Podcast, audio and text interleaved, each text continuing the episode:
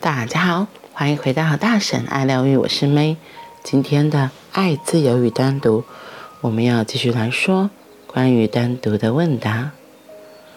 你单独的出生，单独的死亡，在这两个单独之间，你可以欺骗自己，并不单独，因为你有老婆、老公、小孩、金钱和权利，但。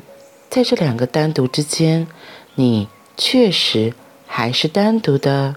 所有的事，只不过让你忙于分心，所以你不会意识到你的单独。从小我就不曾跟别人有什么连结，我的家人对彼此很关切，因为我从不与别的孩子一起嬉戏。老师们也关心地问。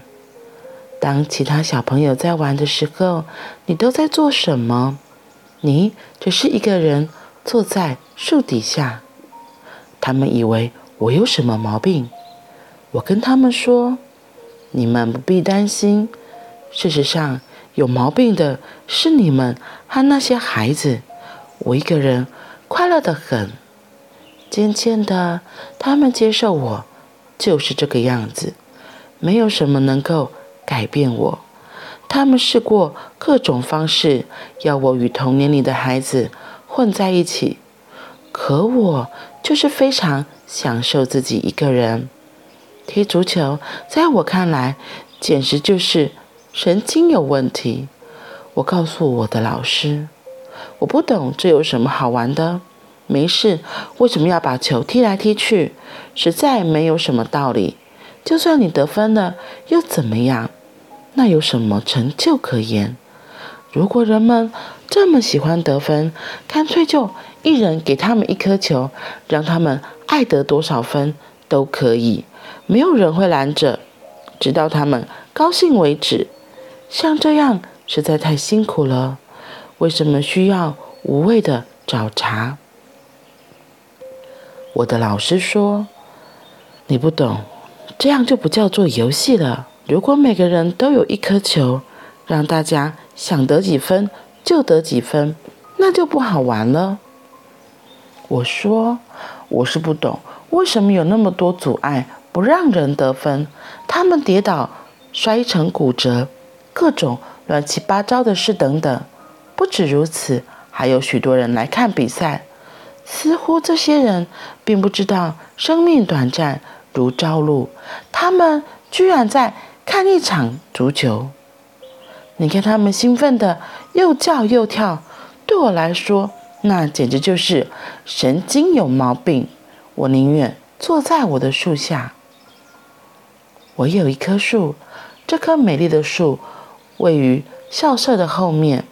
后来大家都知道那是我的树，所以没有人会去那里。那时，每当下课时间或任何神经有毛病的活动，所谓课外活动的时间，我总会去那棵树下坐坐，在那里我有许多的收获。所以往后每当我回到家乡的镇上时，我从不会去看校长，虽然他的那棵办公室离那棵树不远。事实上，那棵树就在他的办公室后面。我。总是去看那棵树，只为了谢谢他，向他致上我的谢意。校长见到我会走出来，他说：“怪了，你回来都不曾看我或看学校，不过你总是会来看这棵树。”我说：“我在树下所经验到的，还多过你和那些疯狂老师的教导。那些老师什么都没有给过我。”事实上，他们所给我的，我事后还得摆脱掉；但这棵树所给我的，到现在对我来说还很受用。有件令人诧异的事，这件事曾发生过两次，所以肯定不是巧合。从1970年那一年起，我就再也没回去过那个城镇，因为我答应过外婆，只有当她还在世的时候，我才会回去。在他离开人世之后，那里就没有我驻足的理由了。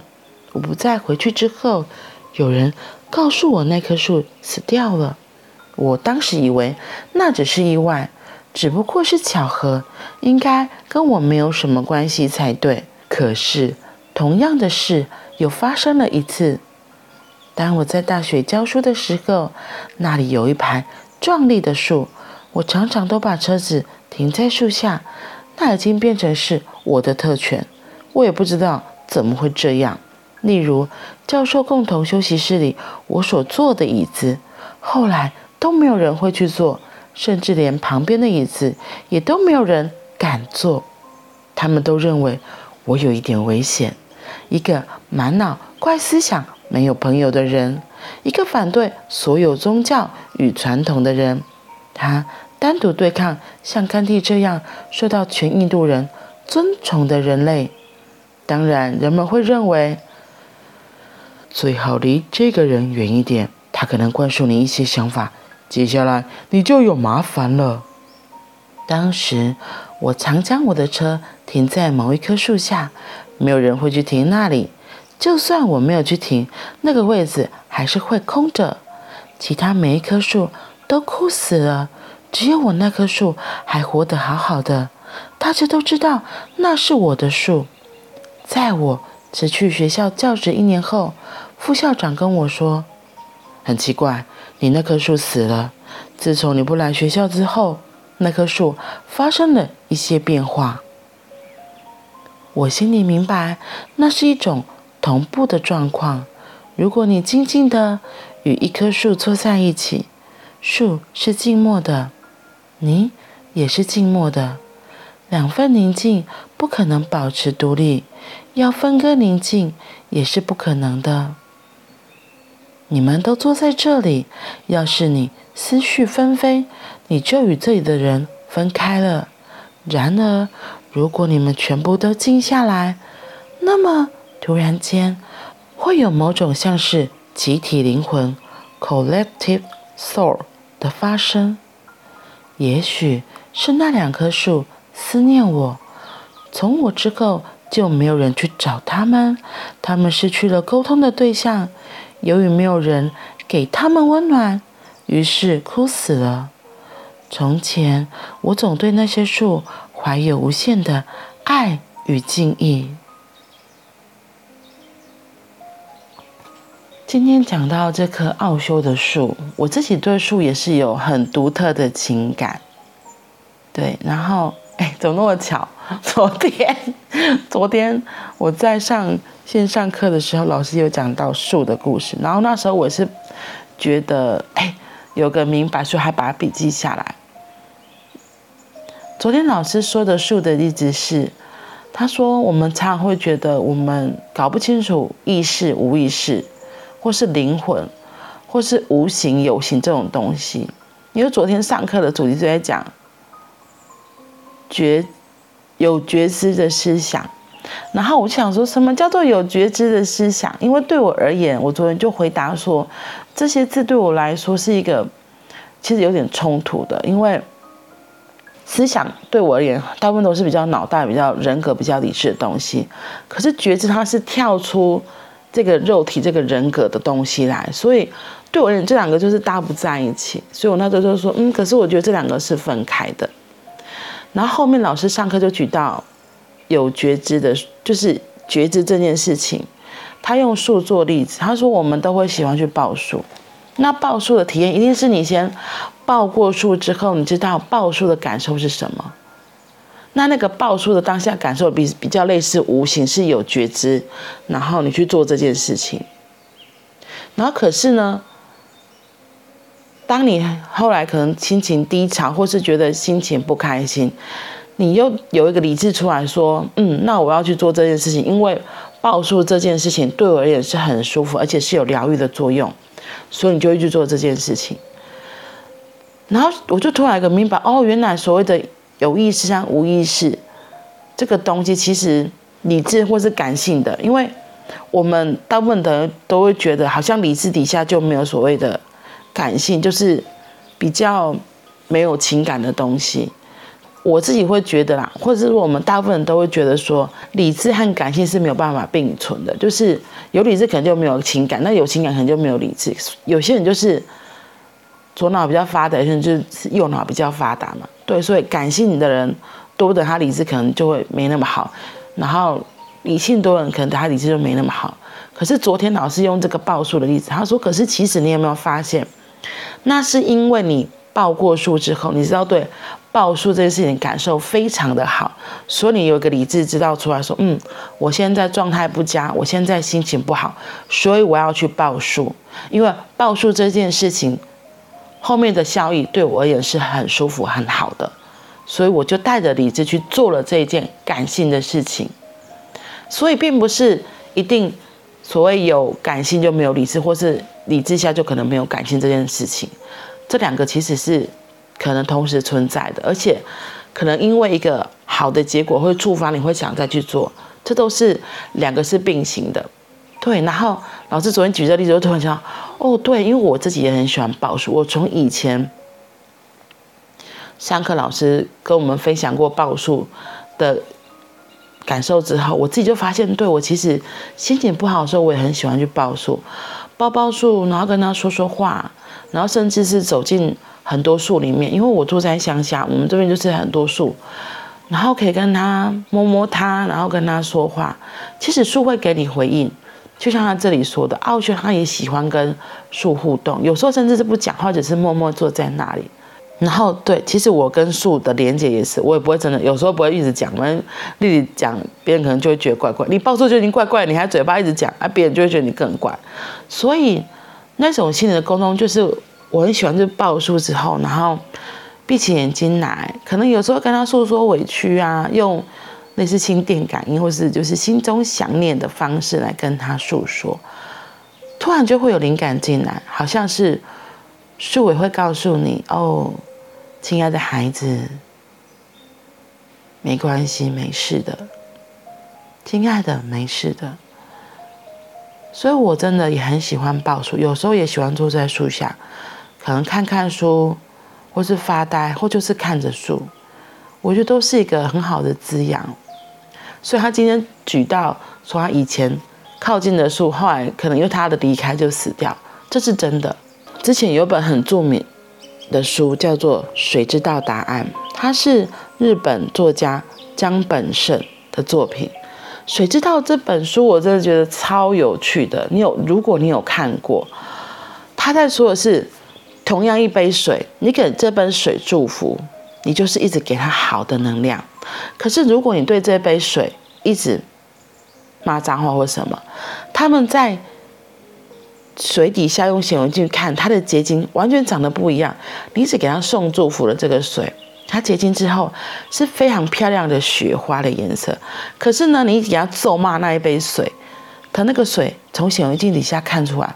天哪，就是非常杂乱不堪的，所以为什么我们都会说要送祝福，要送祝福，而且是从你心里真正的给他一个祝福的话，其实就算你有时候嘴巴不讲出来，对方是感受到你的能量的。